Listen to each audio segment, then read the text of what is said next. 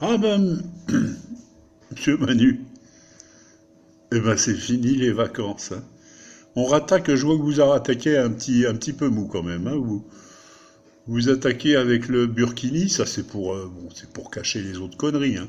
Il y a sans doute un, un conflit majeur qui est en train de se préparer quelque part que vous voulez planquer.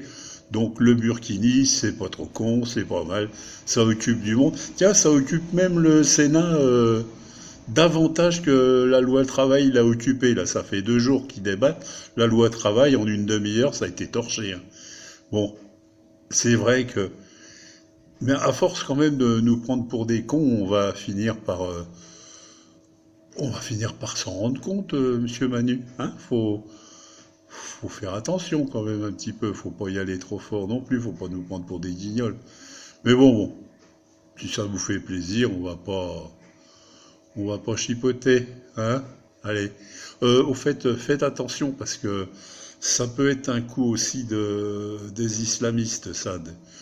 Une euh, bonne femme déguisée en, en burkini, là, une bonne- qui s'assied sur une faille tellurique, elle lâche une caisse et ça nous refait le truc de l'Italie. Ça, c'est euh, faire gaffe, hein, Manu, faire gaffe. C'est bon, moi, c'est un conseil. hein, je dis ça, c'est pour faire avancer. Allez, mon petit Manu, allez, bonne reprise et puis euh, à bientôt. Je m'o- m'occupe de vous.